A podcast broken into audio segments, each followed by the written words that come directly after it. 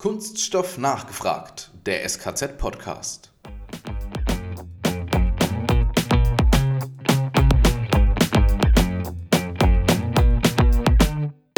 Wir hatten aber auch schon Füllstoffe, das waren keramische Füllstoffe, da war die Schnecke auch nach acht Stunden runter. Also solche Projekte gab es bei uns auch schon.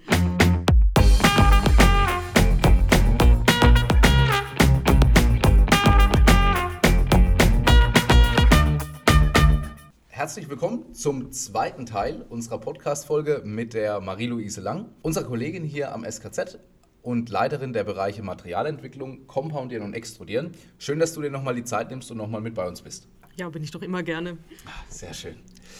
Wir machen heute weiter mit den Themenbereichen Compoundieren und Extrudieren. Und wir haben ja nicht nur fachlich versierte Hörer, sondern wir haben ja auch viele Privatleute, die zuhören und vielleicht den Unterschied Compoundieren und Extrudieren überhaupt gar nicht kennen.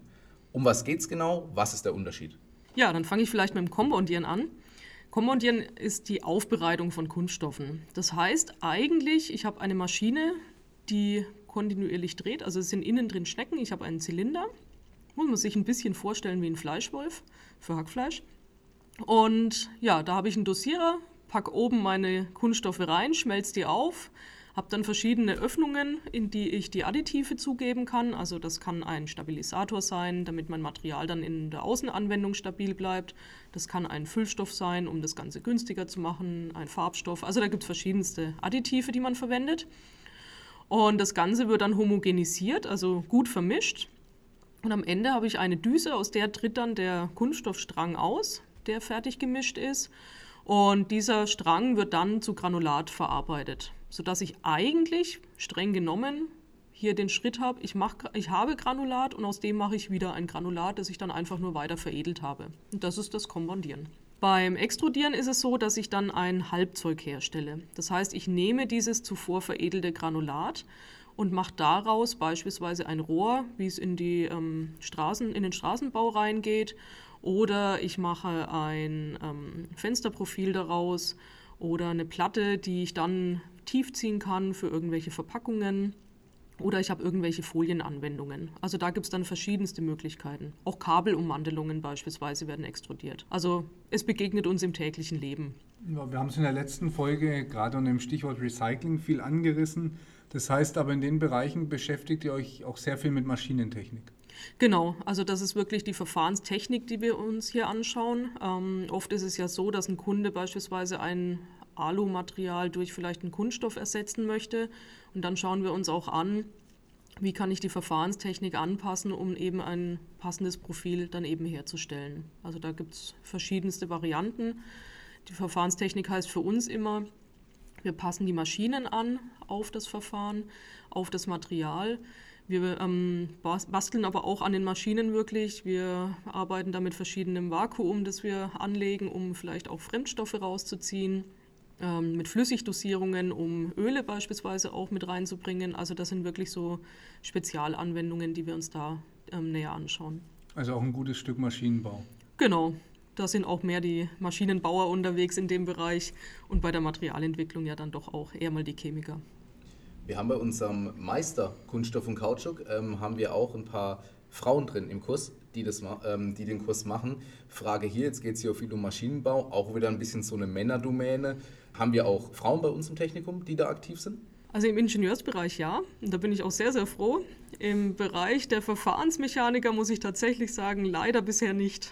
Also wir haben es noch nicht geschafft, dass wir einen weiblichen Azubi bei uns ins Technikum bekommen. Da arbeiten wir aber weiterhin dran. Also in diesem Sinne gerne melden, wer Interesse dran hat. Genau, war ein Aufruf. Sehr schön. Ich glaube, wir müssen die Verfahren jetzt ein bisschen getrennt angehen. Vielleicht starten wir einfach mal mit dem Compoundieren. Was sind denn da die Herausforderungen? Du hast schon mal ein, zwei Stichpunkte angesprochen. Also eine große Herausforderung ist natürlich das Dosieren. Das heißt, mein Granulat lässt sich meistens ganz gut dosieren, aber wenn ich zum Beispiel Mahlgüter habe, Flakes, also alles, was aus dem Recycling auch kommt, dann kann das schon mal schwierig werden. Also dann kann ich sehr leicht eine Brückenbildung im Dosierer bekommen, dann rieselt mir das halt einfach nicht mehr kontinuierlich rein und dann bekomme ich Schwankungen im Extruder. Das möchte ich natürlich vermeiden. Und dann gibt es verschiedene Pulver, die sich nicht so ganz leicht dosieren lassen.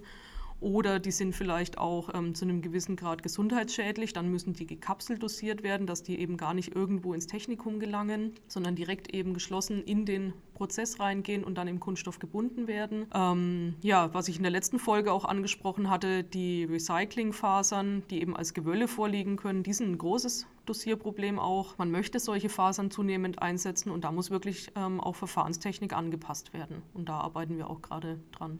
Die Fasern müssen sich ja in der Kunststoffmasse, sage ich mal, ja auch ordentlich drin verteilen. Wie stellt man denn sowas sicher? Stelle ich mir ziemlich kompliziert vor. Ja, wenn man sich den Compounder anschaut, dann sind da zwei Schnecken drin, so nennt sich das. Also zwei Wellen, auf denen ähm, ja, Förderelemente oder Knetblöcke ähm, positioniert werden können. Das ist sehr variabel, ist wie ein Steckbaukasten aufgebaut. Und darüber, über die Auslegung dieser Schnecke, kann ich dann eben gewährleisten, dass die Fasern auch gut verteilt werden einerseits, aber auch eben schonend eingearbeitet werden, dass ich nicht zu viel Faserbruch erhalte. Also wenn meine Fasern am Ende nur noch als Mehl vorliegen, dann habe ich es falsch gemacht, weil dann habe ich keine Verbesserung der mechanischen Eigenschaften mehr. Und das möchte ich ja eigentlich gerade erreichen durch den Zusatz von Fasern. Also da ist auch ein gutes Stück Know-how wirklich der Ingenieure gefragt, dass die so eine Schnecke optimal auslegen können, dass der Prozess auch passt. Plus ich habe wahrscheinlich ein entsprechendes Verschleißproblem an der Schnecke. Ne? Also die, die Beschichtung spielt sicherlich auch eine Rolle der Maschine. Das ist natürlich so. Also bei den Fasern, wenn ich die in die Schmelze reindosiere, dann geht das tatsächlich. Also abrasive Füllstoffe oder Fasern muss ich halt immer direkt in die Schmelze bringen und nicht im Haupteinzug, wo noch alles kalt ist. Dann habe ich wirklich massiven Verschleiß. Wir hatten aber auch schon Füllstoffe, das waren keramische Füllstoffe, da war die Schnecke auch nach acht Stunden runter. Also solche Projekte gab es bei uns auch schon. Das wird dann ein teurer Spaß. Allerdings. Daraufhin haben wir dann die, äh, die Schneckenpanzerung optimiert, also optimieren lassen. dann ist nichts mehr mit Hackfleisch danach durch die Schnecke durchlassen. Nee, auch keine Cressini mehr. Ah, ich höre raus, da gab es mal einen Versuch. nee, aber ein Kollege tatsächlich würde sehr gerne mal Grissini extrudieren. Wir arbeiten an einem Lebensmittelextruder. Sehr schön. Wir nehmen das Thema bei einem anderen Podcast nochmals auf. Ja, ansonsten vielleicht noch dann ein Wort zur Granulierung. Das ist natürlich auch eine Herausforderung. Also wenn ich das Material fertig gemischt habe, möchte ich ja auch wieder ein dosierfähiges Granulat draus machen. Das kann über verschiedene Möglichkeiten erfolgen. Ich kann das einfach den Strang runterkühlen und dann mit einem Messer einfach kalt granulieren. Oder ich habe eine Unterwassergranulierung, um schöne runde Granulate auch zu bekommen. Also da gibt es dann auch eben verschiedene Möglichkeiten, wie ich das Ganze in eine dosierfähige Form im Anschluss wieder bringe, um dann eben zur Extrusion oder Spritzguss überzugehen.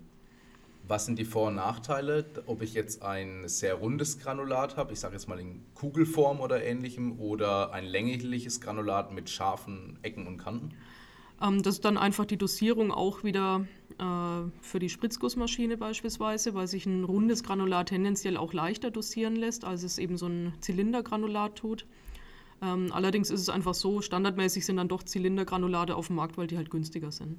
Weil auch einfacher von der Herstellung. Genau, ja hatten wir oder hattet ihr besser gesagt auch schon auch im Bereich Compoundieren, äh, Granulierung da auch schon so spezielle oder besondere Projekte, wo man so jetzt nicht unbedingt an jeder Ecke findet?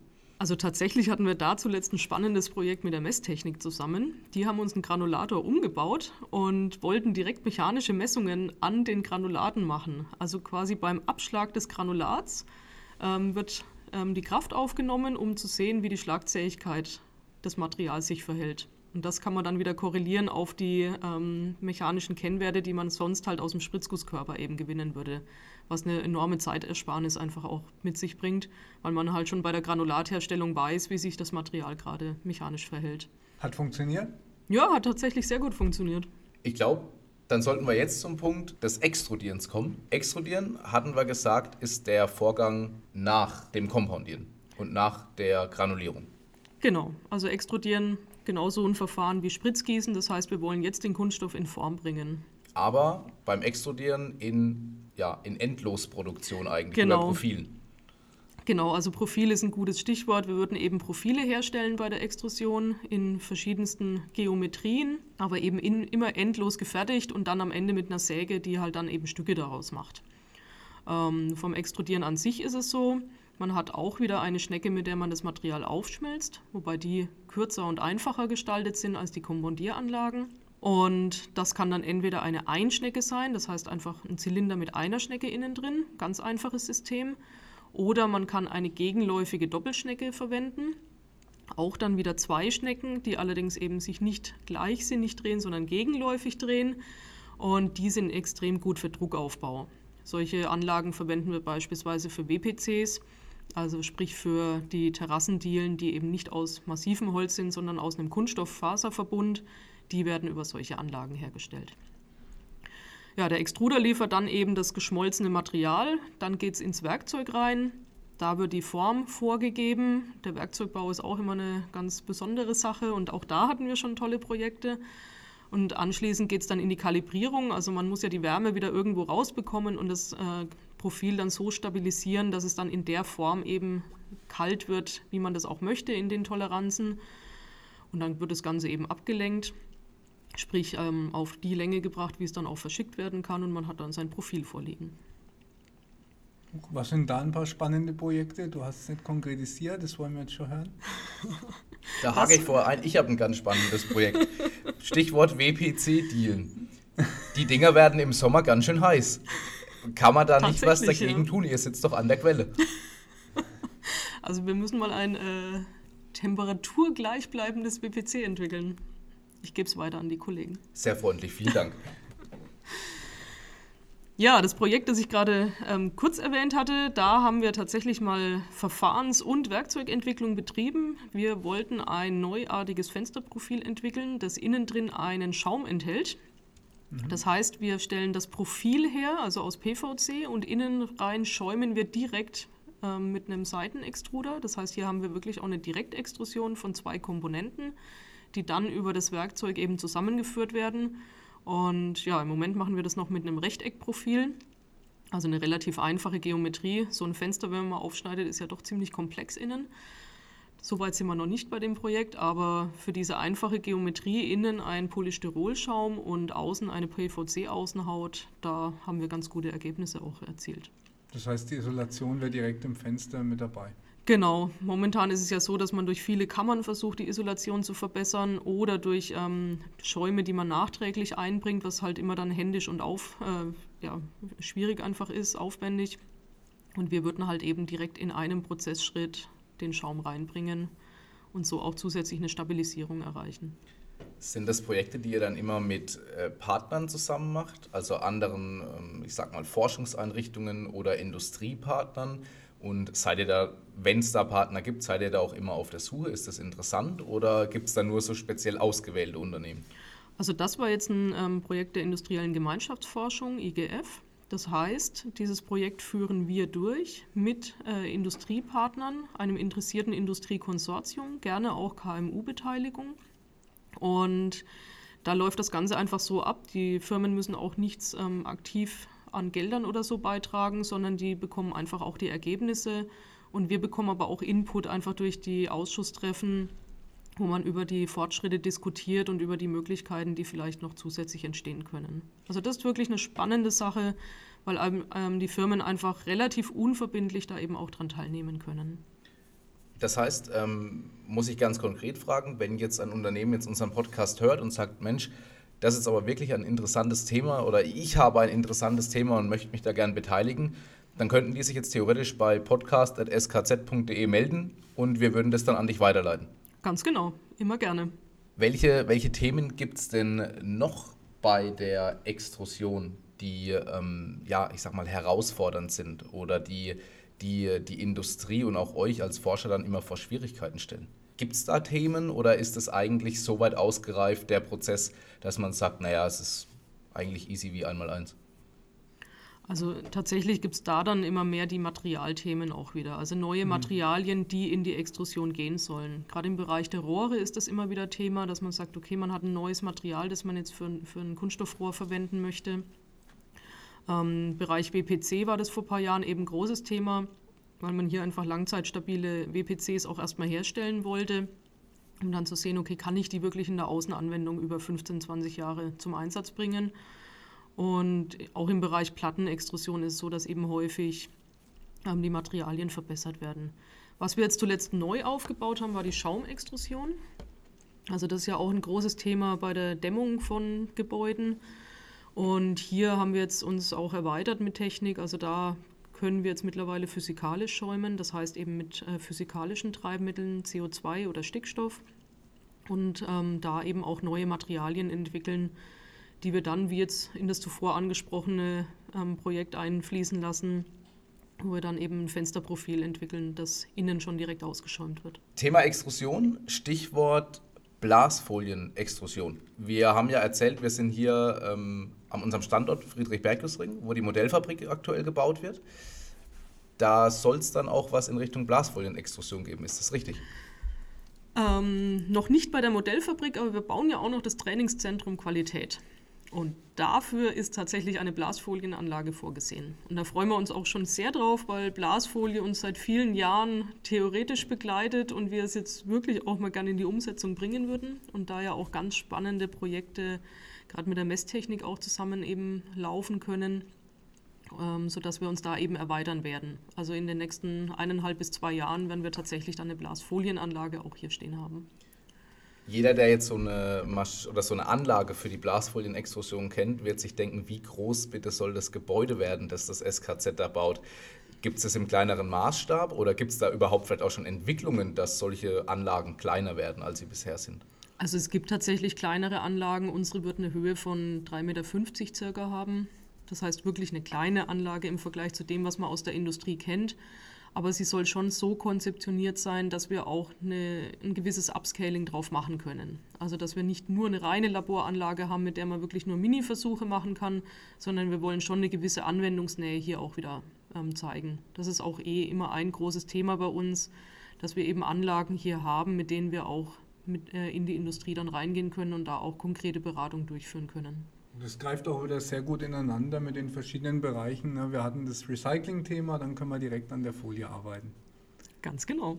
Alex, du hast es gerade ganz schön angesprochen, dass das ein schöner Übergang ist zwischen den verschiedenen Fachbereichen oder auch zwischen den äh, verschiedenen Verfahren, die es gibt. Spritzgießen, additive Fertigung, Kompoundieren, Granulierung, Extrudieren. Thema Digitalisierung. Wie Inwiefern ist dieses Thema schon verwurzelt? Es gibt eine eigene Forschergruppe bei uns hier im Haus oder generell eine eigene Gruppe hier bei uns im Haus, die sich mit dem Thema beschäftigt. Das zeigt schon mal, dass es omnipräsent ist, die Digitalisierung. Auch jetzt, bedingt durch Corona, ist die Digitalisierung noch weiter vorangetrieben worden. Aber wie spiegelt sich das in den Prozessen oder in den Verfahren wieder? Wie weit sind wir denn da überhaupt schon? Also grundsätzlich sind viele Möglichkeiten da, aber es wird äh, immer noch relativ wenig tatsächlich umgesetzt. Also grundsätzlich sind die Maschinen, die wir haben oder die allgemein auch in der Industrie stehen, schon sehr weit, dass man Digitalisierung wirklich damit auch machen kann. Also die Leitstände sind gegeben.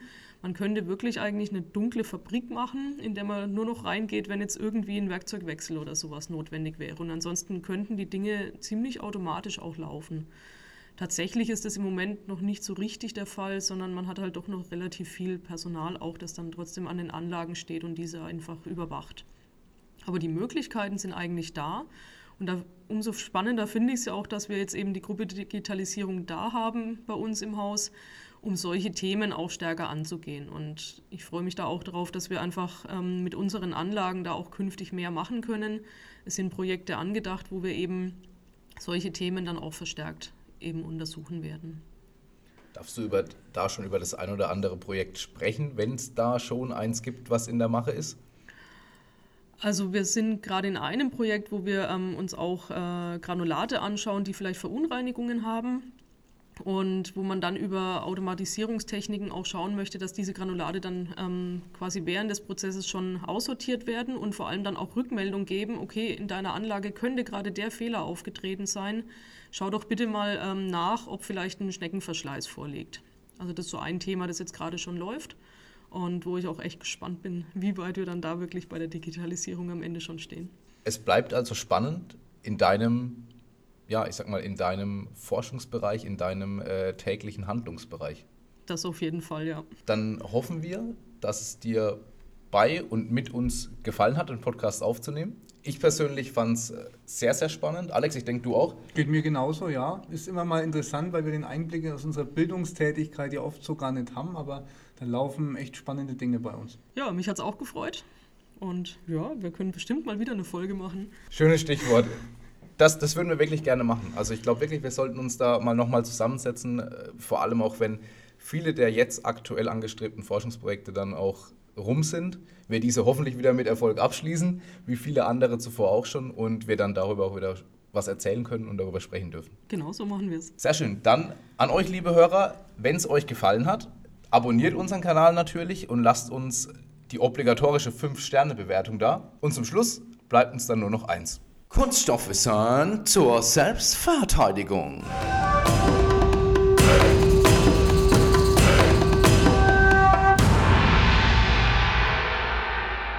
Alex, weißt du eigentlich, wie Styropor hergestellt wird? Nein, aber du wirst es mir sicher gleich erklären. Ich werde es dir nicht erklären, aber die Marie-Louise Lang, die kann es dir erklären. So ein Zufall, dass ich gerade hier bin. Ja, Styropor besteht aus Polystyrol, also einem äh, Massenkunststoff, der für verschiedenste ähm, glasartig durchsichtige Kunststoffprodukte normalerweise verwendet wird. Wenn man da jetzt aber ein Treibmittel mit dazu gibt, im Fall von Styropor ist das Pentan, dann kann ich daraus quasi verpackte Luft machen. Das heißt, ich habe wirklich ähm, einen, ja, wie ein Schweizer Käse, ganz viele Löcher in meinem Material drin. Und das wird eben durch das Treibmittel, äh, findet das statt. Dann habe ich eben, ja, verpackte Luft. Beim Styropor ist es jetzt so, wenn ich mir so ein Styropor anschaue, dann sind es ja viele kleine Kugeln, die irgendwie zusammenkleben. Und das wird einfach so gemacht über einen ähm, sogenannten Autoklavprozess. Bei dem das Treibmittel schon anwesend ist, wird das Styrol zu Polystyrol polymerisiert, also ist ein chemischer Prozess. Das Treibmittel wird eingelagert und ich habe dann diese kompakten kleinen Kügelchen vorliegen, in denen das eben drin ist. Das Ganze wird dann vorgeschäumt. Das heißt, ich gebe Wasserdampf drauf und durch den Wasserdampf schäumen diese kleinen kompakten Kügelchen zu großen Kügelchen auf. Also es ist schon beeindruckend, wenn man sich mal anschaut, man hat diese winzige Menge an kleinen Kugeln und daraus entsteht dann ganz viel ähm, Styropor. Das muss man dann zwischenlagern, weil da erstmal ein Vakuum in den, ähm, in den Hohlräumen drin ist. Das muss ich erst mit der Luft austauschen. Und nach 24 Stunden kann ich dann das eigentliche Formteil draus machen. Und das passiert dann in einem sogenannten Formteilautomaten. Das heißt, diese Kügelchen werden eingeblasen. Dann habe ich ein Werkzeug, in dem lauter kleine Dampfdüsen sitzen. Da geht der heiße Wasserdampf rein und das verschweißt mir dann die Kugeln zu einem Formteil und das kann dann beispielsweise eine Dämmplatte sein für die ähm, Hauswand oder eine Fischbox oder ja, irgendein anderes Verpackungsprodukt. So, Alex, jetzt weißt du auch Bescheid über das Thema Styropor. Es freut mich, dass wir unserem Bildungsauftrag auch intern gerecht werden. Aber ich habe noch ein paar Fun Facts dazu. Wusstest du, dass die eigentliche Entdeckung ein völliger Zufall war? Wie völliger Zufall? 1949 äh, wurde tatsächlich eine mit Polystyrol gefüllte Schuhcremedose versehentlich über das Wochenende im Trockenschrank gelassen und durch Lösungsmittelreste schäumte die Probe auf. So war die Entdeckung. Ein weiterer Funfact ist, man hat 1964 einen Frachter damit bergen wollen. Dazu hat man 2500 Kubikmeter Styropor in die Laderäume gehoben. Hat auch funktioniert, aber das, die Absicht, das Verfahren zu patentieren, ist tatsächlich gescheitert an einem Zeichner von Walt Disney, der diese Idee nämlich schon 1949 in einer Comic-Geschichte hatte, in der Donald Duck ein gesunkenes Schiff mit Hilfe von Tischtennisbällen hebt. In diesem Sinne, macht's gut, euer Matthias und der Alex. Wir hören uns.